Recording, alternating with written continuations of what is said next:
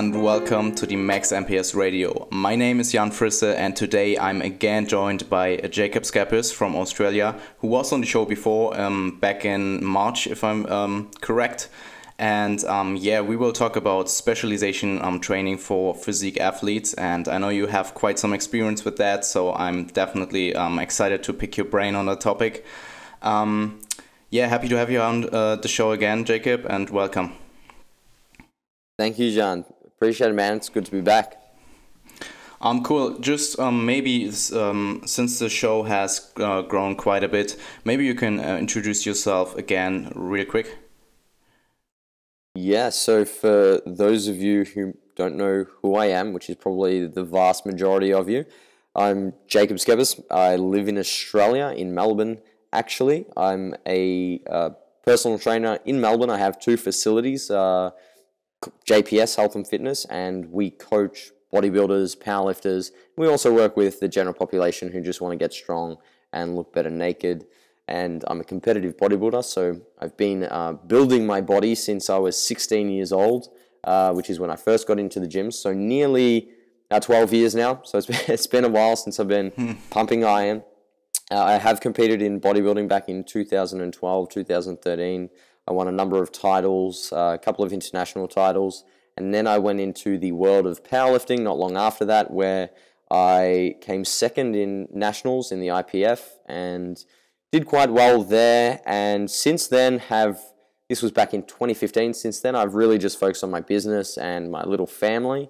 Uh, so my own uh, training has taken a little bit of a backseat, as I discussed with Jean earlier uh, before we went on air. So yeah, that's me in a nutshell, man. I love uh, lifting. I love teaching people how to lift and the science behind what we do on the gym floor. And I guess something I'm really passionate about is being able to take the the evidence and the the theoretical understanding we do have of building muscle uh, strength and losing fat and these types of things and applying it in the real world and making it easy to understand for myself, my clients, other people, uh, so they can get the best results uh, possible. Absolutely, and I can only um, tell everybody to, to check out your, your and your team's content. It's uh, absolutely awesome. I love it. And um, you actually um, have started the mentorship program or something, if I'm correct? Yeah, man. Yeah, so we just started JPS Education. I've been mentoring personal trainers since 2013. It was something that coaches, I was coaching a lot of coaches, and people they just wanted advice. They would ask me, you know, what do I do, you know, with my clients? Can you mentor me and this and that? And at the time, I was like, mentor, because I'd never had a mentor myself. Like back in mm. 2013, these kind of things didn't really exist in the fitness industry. It was still uh, very new. Well, at least I didn't know of anything like this uh, back then. It was, you know, social media was still in its infancy and whatnot. And um, yeah, so I started mentoring uh, coaches one on one, and it eventually transpired to you know a 12 week course where I would take a number of coaches in Melbourne uh, through this mentorship and basically teach them not what not to do. So all the mistakes that I made and how they can avoid them, really. Um, but yeah, we've uh, progressed it since then, and now we have a 12 week online course starting next year. I'm very honored to have a number of experts and uh, industry leaders contributing. So we've got Mike Israetel, James Krieger, Danny Lennon, Brian Miner. We've got Steve Hall and Pascal, uh, Aaron Brown from Myonomics. We've got a lot of really, really intelligent guys. And I guess why I got them on was because I didn't want it to be just my spin on fitness and coaching. Um, I wanted it to be truly evidence based, which means getting experts from a specific field to present and teach our students uh, everything they need to know about that in a coaching aspect. So, yeah, I'm I'm really excited for that next year, man. Yeah, sounds awesome. And I, I mean, um, I can I remember how much actually I did the um, SBS Academy and how much that actually helped me in my um, career as a trainer. And I can only imagine that your program is super super good as well. So, um, I just gave you the opportunity to plug it in the beginning. so, Thanks, man. Um, I appreciate it. yeah, going going on with today's topic. Um, actually, we want to um, talk about specialization training for physique athletes, mm-hmm. um, and I will start it with a pretty broad question, but I think it's a good one to to start it with, and um, it's actually um, who needs specialization training in bodybuilding.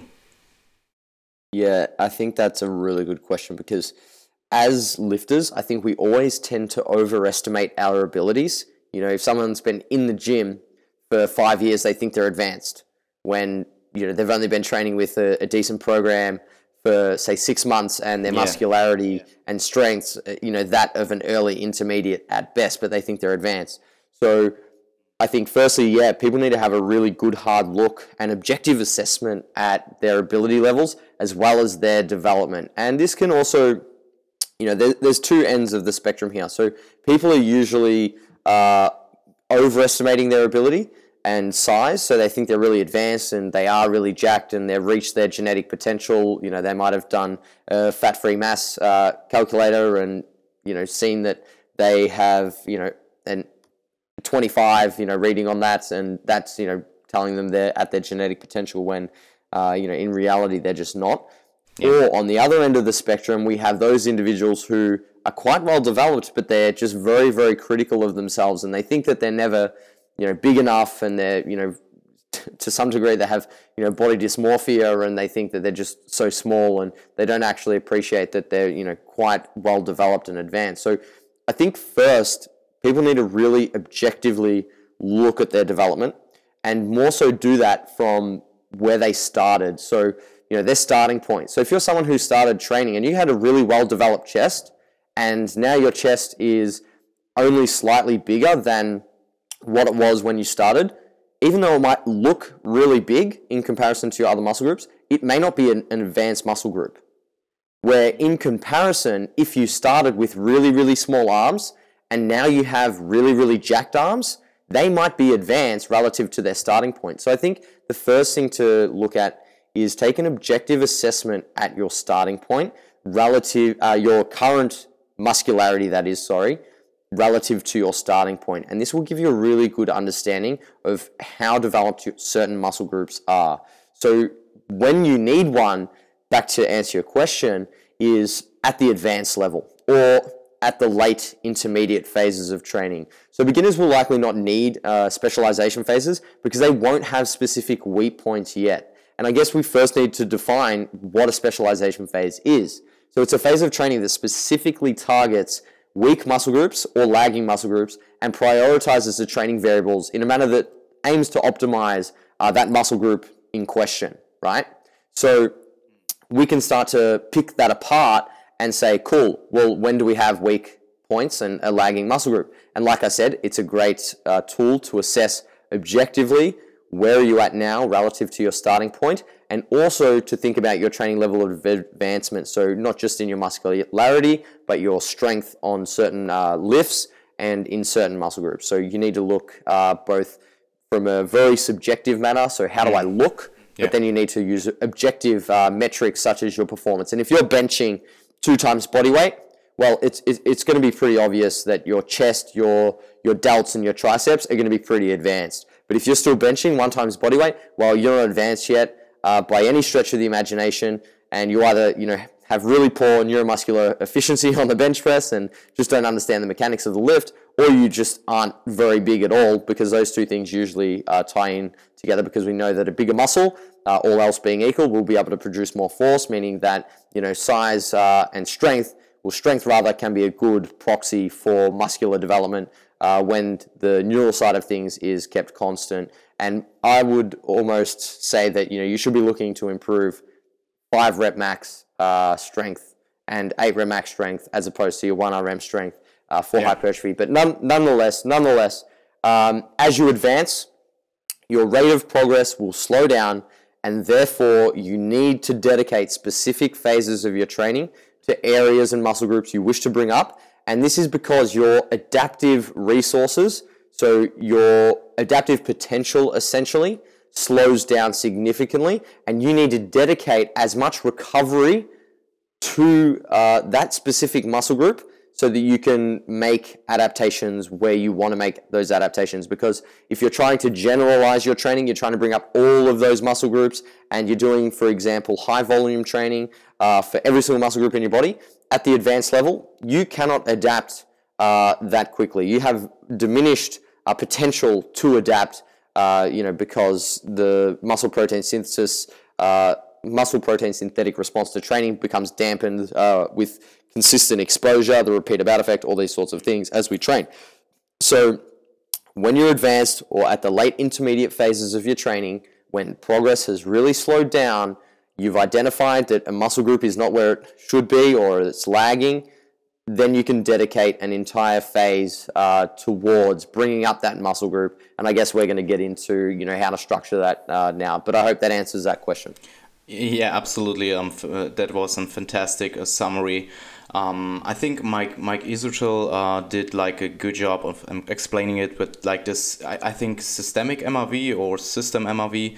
Um, that actually you you want to specialize when you um like whole body um when all the when all the um body part MRVs will um overcome the systemic MRV and um I think that's yeah I mean it's pretty pretty theoretic but um I like to I like to think about it like you have like um, capacities to um, recover training and um, if actually every body part overcomes that whole uh, capacity that you have you actually yeah, definitely needs you actually need to specialize so um, I would be interested in um, what your thoughts are on prioritizing um, strong points versus weak points in relation to training age.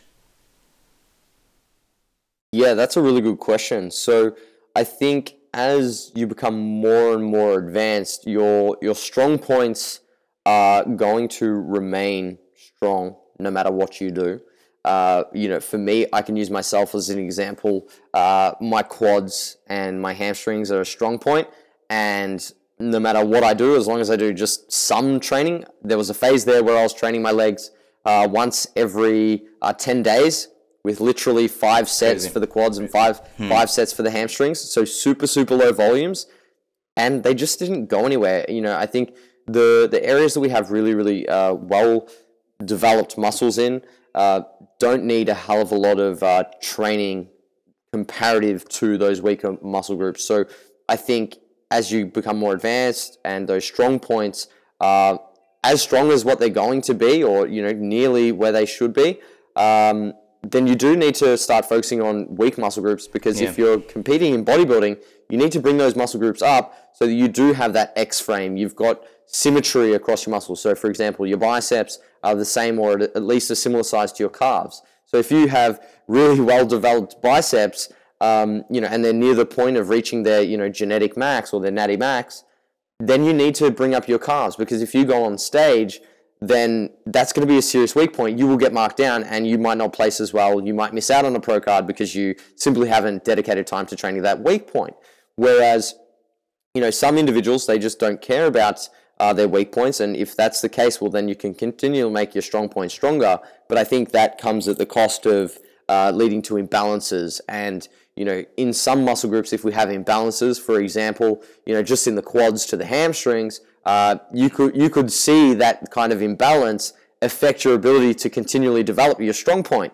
So in antagonist muscle groups, you need uh, you know to have you know at least some d- small degree of balance um, or within proximity of one another at least, so that they're working synergistically to be able to develop their strong point and vice versa. Uh, because otherwise, the hamstrings will become the you know rate limiting factor in your ability to you know squat, and vice versa. Your quads will become a rate limiting factor in your ability to continually deadlift more. Um, so I think, yeah, on that end, it's important to develop all muscle groups to a point where they contribute positively, both aesthetically and in terms of your performance. Um, so do you think there there's never really like a time point where in a training career where someone should um, focus their strong points? Yeah, definitely. I think uh, there's always an opportunity to focus on a strong point. Hmm. You don't need to necessarily only dedicate training to weak points. Um, because making your strong points stronger, if you still haven't reached your genetic potential for that particular muscle group, is definitely a worthwhile investment um, because you can make gains and you should make gains if you can. Um, there's no point like holding a muscle group back just for the sake of it. I think if you can if you can build muscle uh, for a particular muscle group, then yes, those strong points should be continued to be developed until they reach their genetic max. Um, and then you can start prioritizing those weak points. And I definitely think that that's what people should do from the onset is if you have a strong point, get that motherfucker as strong as you can um, and as big as you can, and then start worrying about the weak points later. You know, really capitalize on that ability to grow early on uh, because then you'll find out what's weak and what's not. Um, and you can learn a lot through developing, you know, those muscle groups anyway, um, provided you're paying attention. So yes, I think it's definitely worthwhile investment early on in your career. If you have a strong point and you're building muscle there, keep building muscle there. Don't worry about your weak points just yet. Just keep building as much muscle as you can. When the time comes, you'll become more advanced, and at least you have a massive chest, and at least you have massive arms. And then it's like, okay, shit, you know, I need to work a bit more on my lats, um, and you can do that. So yeah, I think holding back development just for the sake of it um, mm. is yeah is, is not a good idea. Yeah, probably a lot of people just start to specializing um, weaker muscle points too early, and they will actually hold their strong points back um, to their maybe exactly. their uh, genetic uh, limit of their weak points or their genetic potential.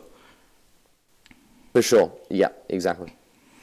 Um, okay, going going on with um, like mesocycle structure or training structure. Uh, I know mm-hmm. you have um, you have done like an arm and, and shoulder specialization, if I'm not wrong, and I yep. will actually or I want to actually talk about that later on.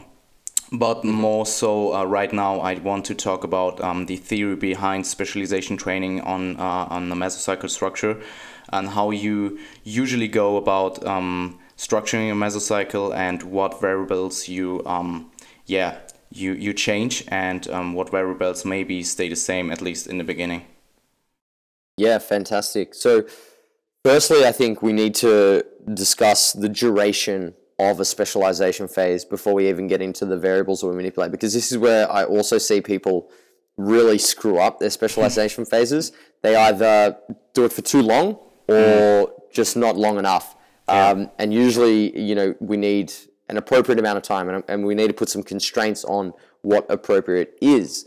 So I think doing a specialization phase for one mesocycle, and let's say that mesocycle lasts, you know, four to six weeks, simply isn't long enough yeah. because uh, hypertrophy adaptations require consistent exposure to tension. And I like Borge Fagerli's, uh, you know, summary of what muscle is and what causes it to grow. It's just dumb meat that responds to tension, and it grows when there is more tension over time.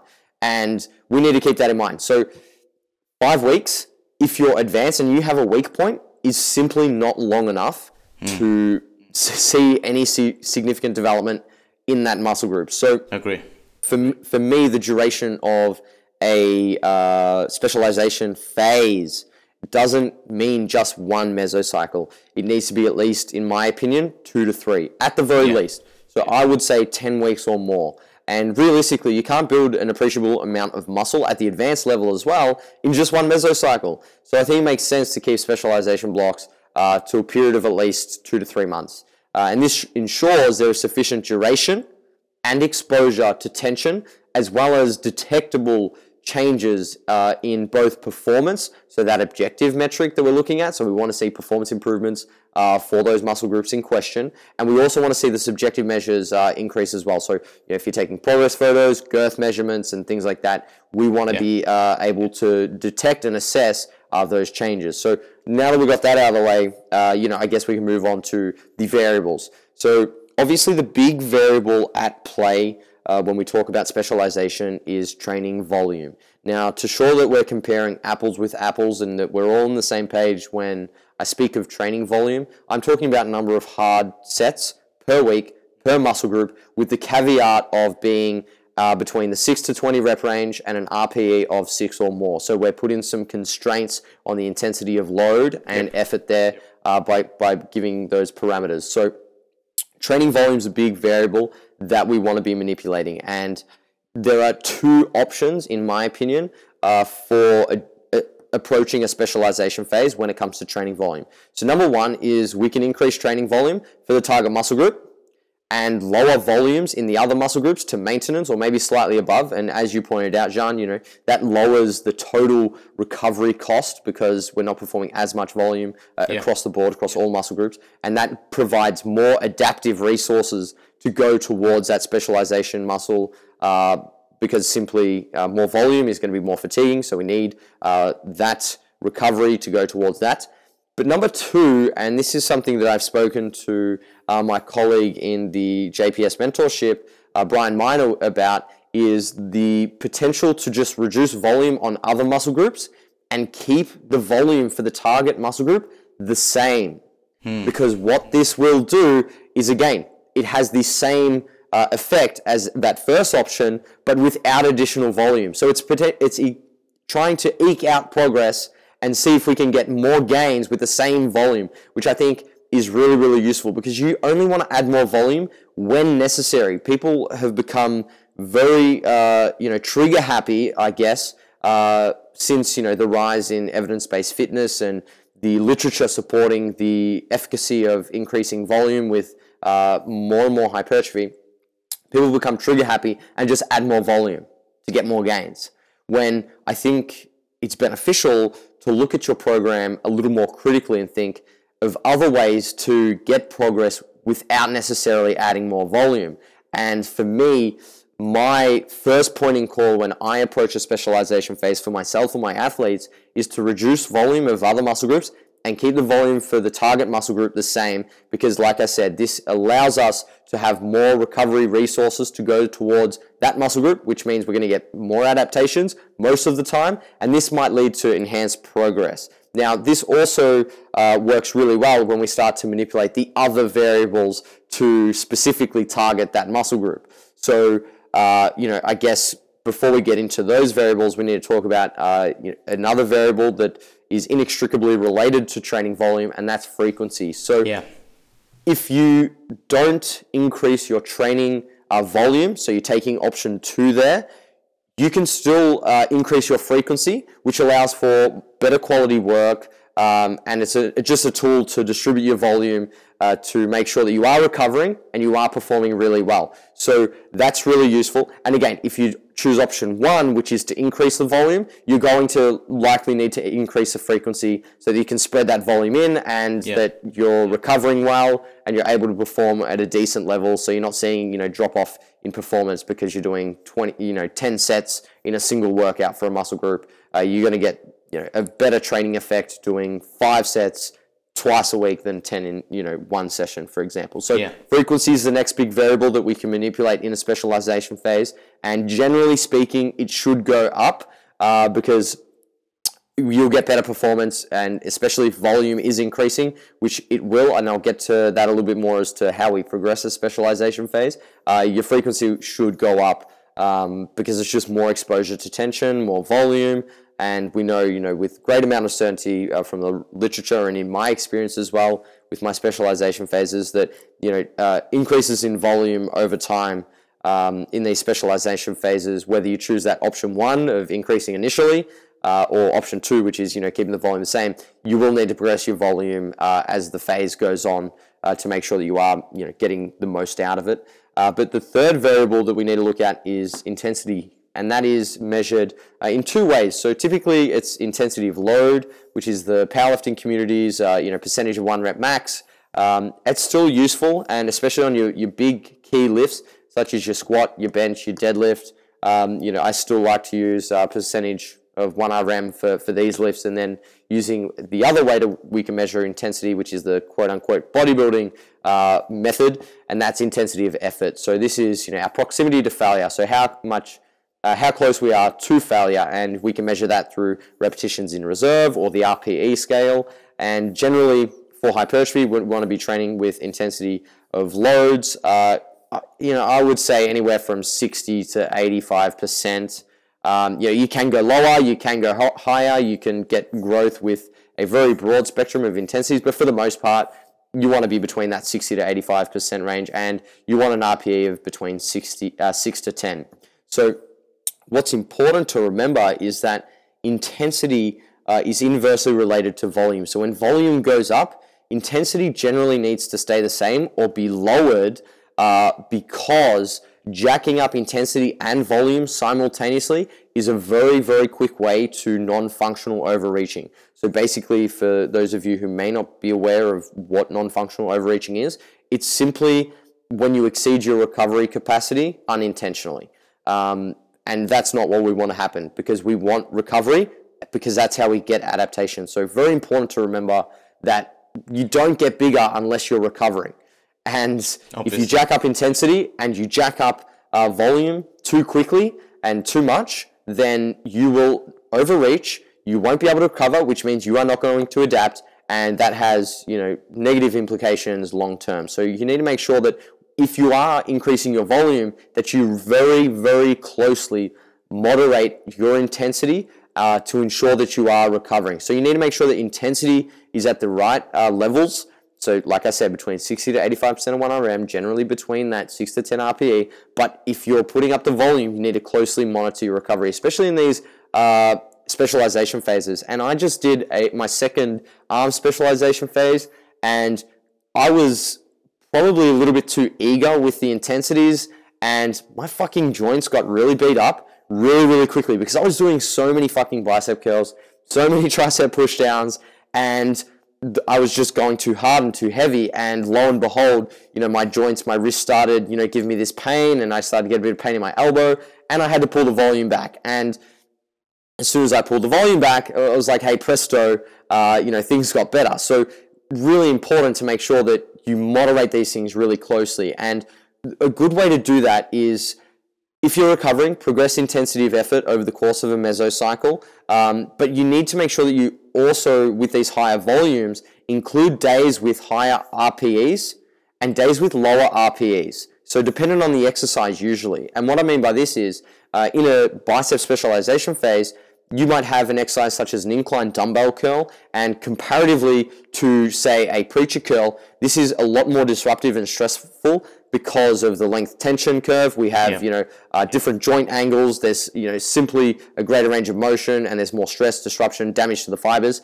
And you might want to train that movement with a lower RPE because if you train that movement with a higher RPE, you're going to cause way more disruption and damage uh, and joint stress and therefore that's going to you know diminish your recovery capacity. And if you're doing such high volumes, that's going to be problematic. Whereas on the preacher curl, you could train that with higher RPEs simply because it's less disruptive. You're training, you know, through, with elbow flexion. The joint angles are different. The uh, length tension curves and the active tension on the muscle is significantly different, uh, and therefore you can push the intensity slightly more. So you really need to think long and hard about how you set up your uh, specialization phases because not all volume is created equally and you're jacking up volume for the most part and your intensity is also increasing uh, you know intensity of effort.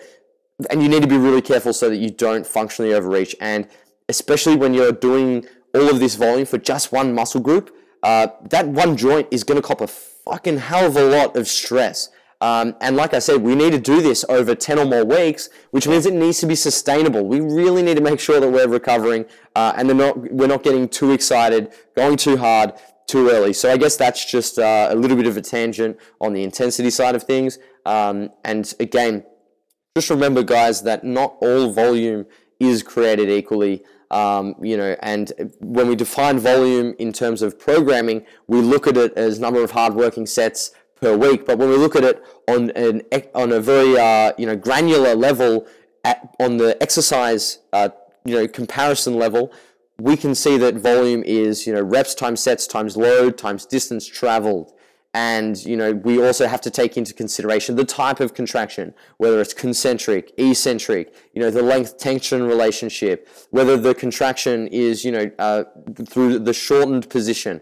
For example, um, you know, doing your side raises with dumbbells, uh, you're primarily getting a stimulus uh, on the lateral head of the delt when it's in a shortened and contracted position. This is a lot less fatiguing and damaging uh, than training through a stretch position, which you might do on your uh, lean, leaning cable raise because yeah. that's training the lateral delt through uh, a very different mechanical position, and therefore you're getting a different type of tension. So one is going to be more disrupting than the other. So again, just keeping these things in mind when uh, putting together your specialization phases is very, very important. Um, and I guess the most important variable that we can uh, look to manipulate is exercise uh, selection and order. So exercise selection won't be uh, the primary way that we uh, specialize because if you want to get bigger biceps, um, you're going to do bicep curls. No shit. It's like, yeah. well, you know. But we can look, like I mentioned, on a very, uh, you know, technical level at how we select exercises for the biceps and recognize that every muscle has a textbook action and function. So for the biceps, for example, it's elbow flexion. But people also forget that it, uh, you know, supinates the, the forearm, and they also forget that it flexes the shoulder. So if we want to maximize our bicep development, we might want to include, uh, you know, movements that, in, uh, that uh, train the bicep through supination and through shoulder flexion, as well as elbow flexion. And you know, for the most part, we want to train uh, the muscle through exercises that train its highest force producing function. So for the bicep, that's going to be elbow flexion. So just remember that whilst it does all these other fancy and funky things, its highest force producing function is elbow flexion, which means that's where we're going to get the most amount of tension and that's where we're going to get the most amount of growth. So the bulk of your exercises should train that primary function, but it's probably a good idea to sprinkle in a little bit of the, the supination and yeah. the shoulder flexion, just as an example. Now, in terms of exercise order, this is where we can uh, really start to drive our adaptive and our performance uh, resources towards these specific muscle groups that we want to specialize in, because usually when we uh, train a muscle group, it's in a fatigued state. For example, uh, most people train their calves at the end of their leg workout and they're already fatigued from you know playing a role in dorsiflexion during squats through their uh, hamstring curls all these sorts of things. The calves get a lot of indirect stimulus. So exercise order is really useful because if we bring the calves to the start of the workout all of a sudden we are fresh we're recovered we are focused we're cognitively you know able to perform at our best. We're not you know tired sweaty thinking about you know posting our selfie on Instagram when we haven't even finished our session yet, we can dedicate more energy and more effort to that target muscle group, which is going to mean we get a better training effect. And this is a big one.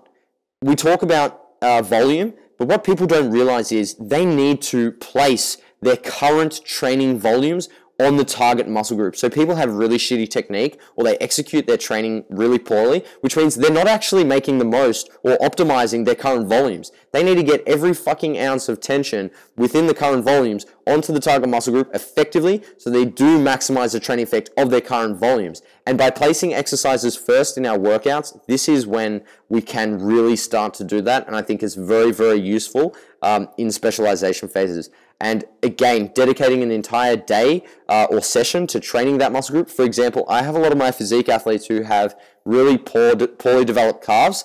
I will give them two calf sessions a week. For example, they will go in and they will train uh, their upper body on a Monday morning, for example, and then they've got their second session for the day, which is just calves, and it's calves and abs, for example. So they'll go into the gym and they will train calves and abs uh, you know, after their upper body session. So they're completely fresh. Or yeah. in some cases, when I think that this person might be doing a very laborious job during the day, I will tell them do your calf and ab training first in the morning and then do your upper body later in the evening. So that, that way they haven't even fatigued their legs during the day, uh, you know, when they've been standing and working. And again, if you really want to specialize and if you're an advanced athlete, you take your training seriously, you need to take these things into consideration because everything uh, will affect your training at this point. So exercise order is a big one, not just in the session, uh, at the session level, but also within the week. So if you yeah. have a lagging muscle group and in this specialization phase and you want to bring up your biceps, uh, instead of performing your arm session on a Saturday at the end of the week after you've just worked Monday to Friday, you're tired, you've performed five sessions and you're absolutely spent, bring that session to the first thing Monday morning after the weekend when you're recovered and fresh provided that you're not going out on the weekend drinking lots of beers and doing silly things. Um, but that's going to be a good idea. So making sure you prioritize the session uh, when you're performing the, the primary muscle group that you want to be building and also the order within that session. So order within the microcycle, order within the session, really, really useful. And I guess another, uh, it's not a variable, but it's more of a technique that we can uh, start to manipulate um, when it comes to the specialization phases is just using some advanced overloading strategies, um, which again is more of a means of progression through the you know various phases. So what I like to do with uh, my uh, specialization phases is you know phase one, like I said, we're just bringing volume down from the other muscle groups. We're trying to eke out uh, you know progress on the current volumes, and we will manipulate exercise order and you know really just tweak and fine tune exercise selection. So just pay a little bit more attention to that. Not nothing stupid, but it's like cool. You know, how can we make sure we get some damaging, more damaging exercises, less damaging exercises, the relationship between those, those sorts of things.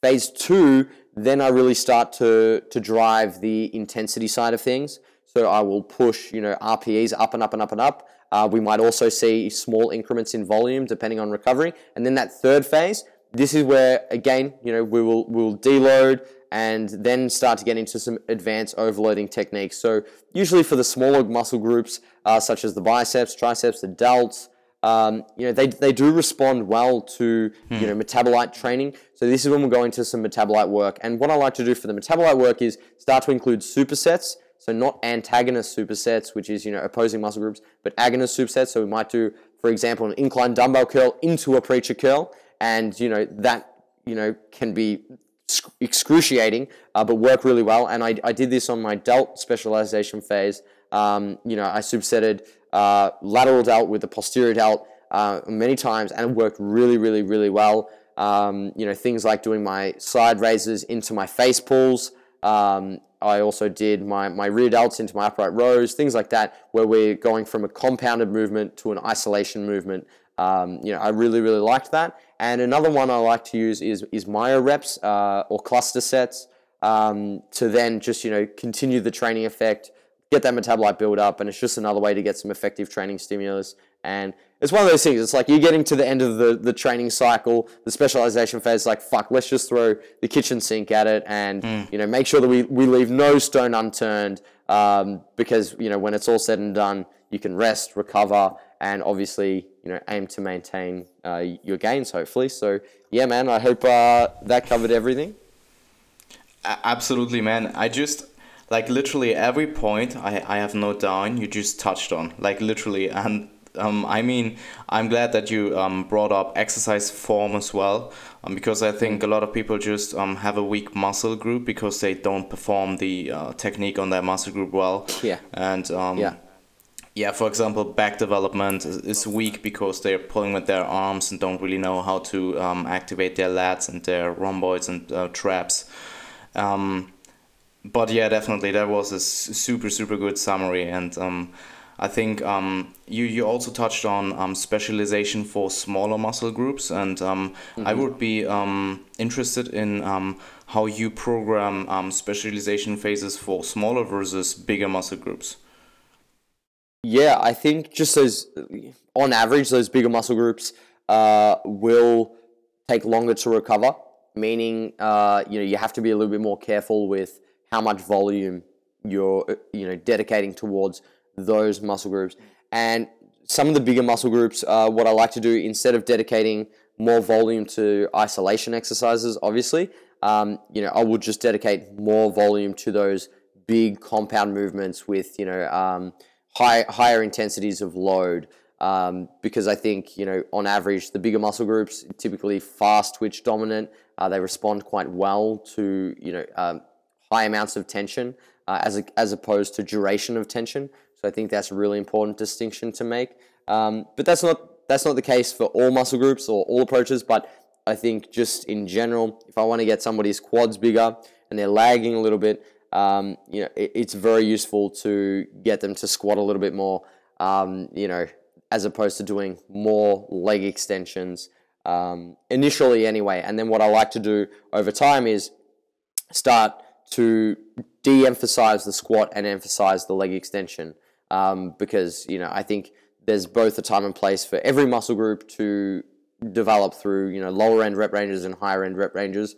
But for yeah. those bigger muscle groups, yeah. I just think because they usually have um, more insertions and I guess the articulation of the muscle fibers is just a little bit more uh, intricate so to speak. Um, they do well with uh, you know heavy loads, lots of tension. Um, for example, the back. I think the back you know responds really really well to some heavy weights, but it also responds well to really light weights. Um, and because it's such a complex muscle, um, you do need to train it from from multiple angles, and it's usually a good idea to start with these big muscle groups with the basics. So you know just basic movement patterns, but but heavy and high amounts of tension, and then see how much progress you can get out of that. And then once you have got you know as as much progress as you can out of those those big main movements, then you can start to, like I said, de-emphasize the main movements a little bit and emphasize those isolation exercises. Okay, so um, just in general, do you think there um, what what what are your recommendation in terms of frequencies for smaller versus bigger muscle groups? Yeah, so frequencies, uh, yeah, is a big one. Um, which I started to go on a completely different tangent and forgot to address the actual the actual point I wanted to make, which was no yeah. So, so so yes, like I said, uh, the big muscle groups just take a little bit longer to recover. Mm. Um, generally speaking, so they might need to be trained a little bit less frequently. So, for example, um, I trained my arms up to five times a week um, in one of my specialization phases. I don't think I could train my legs five times a week. um, it wouldn't be very productive training. I think you know three times a week uh, would probably be the upper limit for, for say the quads and the hamstrings. Yeah. Um, whereas you know the calves could almost calves could be almost trained every day. Um, you know, realistically, if you have really weak calves, do like three to five sets of calf raises every day. If you're recovering from it, keep going. When you stop recovering, start to bring it down a little bit and give yourself a day's rest in between. But yeah, these smaller muscle groups are a little bit uh, more type 2 dominant, could definitely uh, recover very quickly and therefore be trained with higher frequencies. So that's usually the primary distinction uh, between you know muscle group size. Um, but yeah, I think the big muscle groups do respond well to um, you know those big compound lifts and focusing on those first, maxing out your development and progress on those, and then you can start to emphasize the isolation work and whatnot. Yeah, absolutely, and I'm I'm find it super interesting that you just touch on um calves and their recovery uh, their recovery capacities because um in my experience is it's also like just intra like between sets they recover so fast I can literally do like 30 or 60 yeah. seconds um rest and they still recover and I can perform my sets uh, well again. Yes, exactly right, man. That's been my experience too. Cool. Um Maybe we can also touch on um, how many muscle groups you generally combine, and um, for example, like you something in your upper uh, and and something in your lower body, um, and if you um, in relation to training age, in relation to training age, which um, might change that. Yeah. So obviously, I think. Uh there's a few ways to approach this, and I don't think there's necessarily a right or wrong, um, as long as it's well thought out and it makes sense, and the training of or the specialization of one muscle group doesn't detract from the other muscle group that you're trying to also specialize. For example, if you're trying to specialize um, your back and your you know, triceps, for example, that's not a very good idea because you're going to have to do a lot of rowing work. Then you're also going to have to do a lot of pushing work, and that can you know exceed your recovery capacity quite quickly. Whereas if you're trying to you know build your biceps and your triceps, it's like well, you know that's not really going to you know detract from one another. So I think yeah, just making sure that the muscle group that you're training doesn't take away from the other muscle group that you're trying to specialize in um, is your, your first point in call. And if that's the case, then I think there's no limits as to, or no rules as to how you uh, configure this uh, specialization phase and which muscle groups you do or don't include. You'll have your own muscle groups that you have weak points in, which need to be specialized. So, you know, just saying that, oh, well, you can only do arm specialization phase, but you can't do you know, say triceps and deltoids. It's like, well, you might need to specialize triceps and deltoids. If you got a bodybuilding show in 12 months time you don't have fucking you know time to wait until the perfect opportunity to you know do another specialization phase where you pair up to different muscle groups. It's like do what you need to do. Just make sure that you tick that uh, primary box of that they don't take away from one another. Um, but i do like the idea of uh, making sure that it's a larger muscle group with a smaller muscle group. Two big muscle groups is not a good idea because that again you have a limited and finite amount of recovery capacity.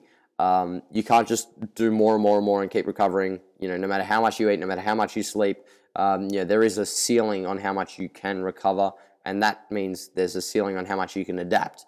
So i also think that you should be pairing one muscle group with one small muscle group or potentially two small muscle groups uh, with one large muscle group, or you might even be able to do two to three small muscle groups. It's really going to depend because Okay. it is a, there is a lot of overlap between muscle groups, and that's what people need to remember.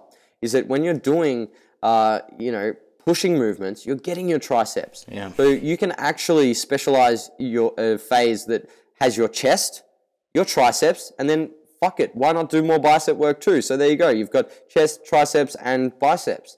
So you know, I think people just need to think really pragmatically and logically about you know how they structure things. I, I don't think there are any rules. I'd love to say that this is how you do it. You just and again, people hate you know the grey and having you know very convoluted ways of you know getting to answers. People like uh, most people like you know dichotomous thinking, black and white, do this, Yeah. do that. Um, but the reality is, you know, you need to think about it. It's your body, it's your physique. Uh, so you should be putting some time and attention into the decisions you make with your training. Um, and I think, yeah, provided that you aren't taking away from the recovery of either muscle group and you consider the overlap between different muscle groups in terms of the tension uh, stimulus placed on them, then you're good to go. Uh, but as a general rule of thumb, I would say one large muscle group and one or two small muscle groups, um, or potentially two to three small muscle groups on their own. Yeah, yeah, sounds like great advice. And I mean, we both know that programming is um, really an art, and um, like individual individualization is a huge part of it. So, Yeah, um, huge. yeah, Jacob, I think um, that was that was actually pretty great, and um, we can now maybe touch uh, quickly on your um, two. I think two specialization phases, like you did one for your arms and one for your shoulders, um, for just like a real world example and how you actually did it and programmed it. Yeah, so last year I actually did a, a 10 month uh, specialization phase. So for my arms, and I literally didn't stop making progress. Like my arms just kept fucking growing and kept growing. So I just kept running with it. I didn't change anything. I, you know, I took um, deloads, I auto regulated when I needed to, but I set up the microcycle and I just let it run um, because this was after a powerlifting stint. So I'd finished my powerlifting. Um, and it was just you know straight into bodybuilding. I got back some of the muscle that I lost in you know the smaller muscle groups because in uh, powerlifting you don't do a lot of bicep curls, a lot, a lot of direct tricep work. And then you know after three months, I just kept gaining, and after two three months of that, there was still some gains, and I just kept going. So I really set up the microcycle well. There was 15 sets of direct arm work split across. Uh, three days initially, and then I had 15 sets of indirect work through, you know, close grip bench press, uh, supinated pull ups, uh, my rows, and things like that, uh, dips. So again, you know, the exercise you select for your compounds, if you're trying to bring up a you know muscle group um, that primarily acts, you know, in an isolation uh, function, such as the biceps and triceps, the compound movements that you perform can play a big, big role in that. Um, and then, yeah, I was just aiming to progress through repetitions first and then uh, load. So I used double and triple progressions for these uh, movements that I'd selected uh, with those volumes. And yeah, dude, I made some pretty wicked gains. I wrote an article uh, seen the pics. on that and how I yeah and how I structured that. Uh, it's on it's on our website for those who want to look at it a little bit uh, further. But yeah, that was that one. And then after that, I actually did a hamstring uh, focus phase, and I got my hamstring volume up to about uh, you know 15 to 20 sets a week. And again, I just focused on the exercise selection. So I'd always traditionally performed Romanian deadlifts and hamstring curls. So they were just the two movements that I included. But I started including uh, good mornings and RDLs uh, with my hamstring curls, and I also did some glute ham raises in there as well. So I was just really trying to, you know, get well developed uh, hamstrings, and that was pretty successful. So that was more of an exercise selection uh, tweak in that phase. Uh, the volume went up a little bit, but it was just moving the order of those exercises too. So I'd always performed squats, then RDLs, or you know, done my hamstring work at the back of my workout. I just brought that up to the front of my workout, and it was actually really impressive in terms of like I felt. I think it's useful, you know, when you get to a level of advancement where you can start to you just know if a muscle group's getting bigger. Like you really do. If you're objective about your training and you know your body well, and I know people say this, a bit of a throwaway term, but I know my body. But if you're actually a critical thinker, you're objective, and you know your shit, you can also know your body. And I think that makes sense to be able to know your body. And when I do a um, specialization phase, a good proxy for me, very subjective proxy, it's, it's not uh, always going to be right, but if I can feel the muscle group more and I have a better connection with that muscle group, like better mind muscle connection, not during training, but just during the day, like if I flex my hamstrings and it's like, oh, fuck, like I've got just a bit more awareness about that muscle now. Um, and it just feels bigger, like, you know, when I put my hands on it, when I'm wearing shorts and things like that. Um, that's a good sign that, you know, some gains have been made. And that phase, yeah. I, like my hamstrings, like I was just like, holy shit, I've never felt them like this. And I, you know, had pretty well developed hamstrings. And then following that, I did um, shoulder focused uh, phase. So that specialization phase was all about the delts. And again, it was just exercise selection. So I had four primary exercises uh, lateral raise with a dumbbell and a cable leaning. I also did upright rows, uh, rear delt flies, and face pulls. So there were five exercises, but four movements. And in that phase, this was a, a, fun phase. I really jacked up the volume. I think I got up to, oh, I can't remember off the top of my head, it would have been about 25 sets per week um, distributed through all of those exercises.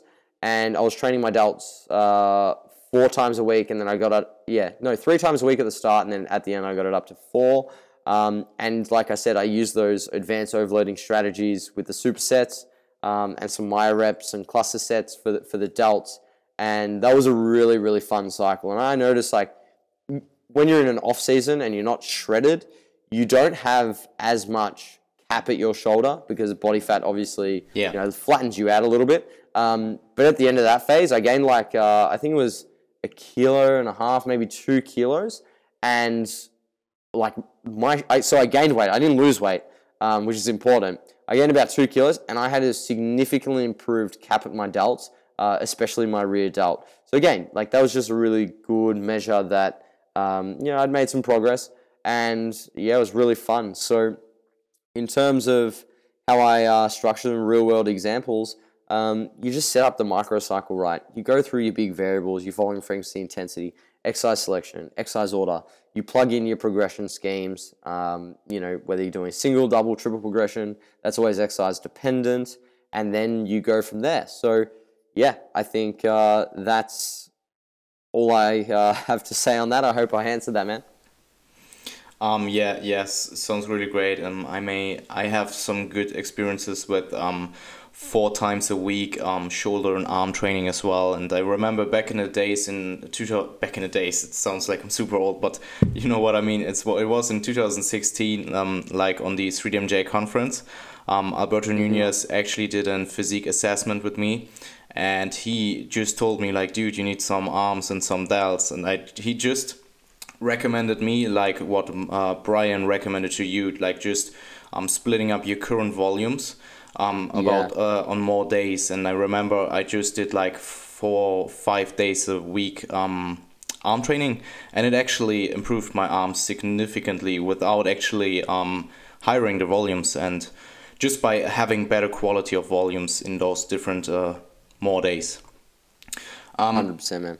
I will actually make sure that I uh, link the um, the specialization article in the description you just mentioned. Awesome, man. Um, cool. So I think that was pretty much it from my side. Um, if you don't have anything to say about specialization training or anything that you want to add, um, you can now plug again your social media and stuff. Um, I'm definitely happy to uh, link that down in the description. Yeah, no, uh, I'm spent, man. That's all all I've got on specialization phases, um, in a general sense, anyway. But yeah, you can follow uh, JPS uh, Health and Fitness on Instagram, YouTube, Facebook, um, and my personal Instagram is just Jacob uh, Schepis underscore JPS. And yeah, nothing else to plug, man. Hope uh, everyone found that useful. I, I definitely think so. Um, I will link down everything in the description. And um, yeah, Jacob, uh, it's been great. And um, definitely want to thank you again for being here and taking the time out of your day. I remember in March it was actually 5 a.m. or something for you, and right now it's yeah it's 2 a.m. for me. So uh, we you kind of got your revenge. All about that. that. hustle, bro. Yeah, yeah. um, and yeah, man. Um, thank you again, and see ya. Not a problem, Jean. Thank you for having me on.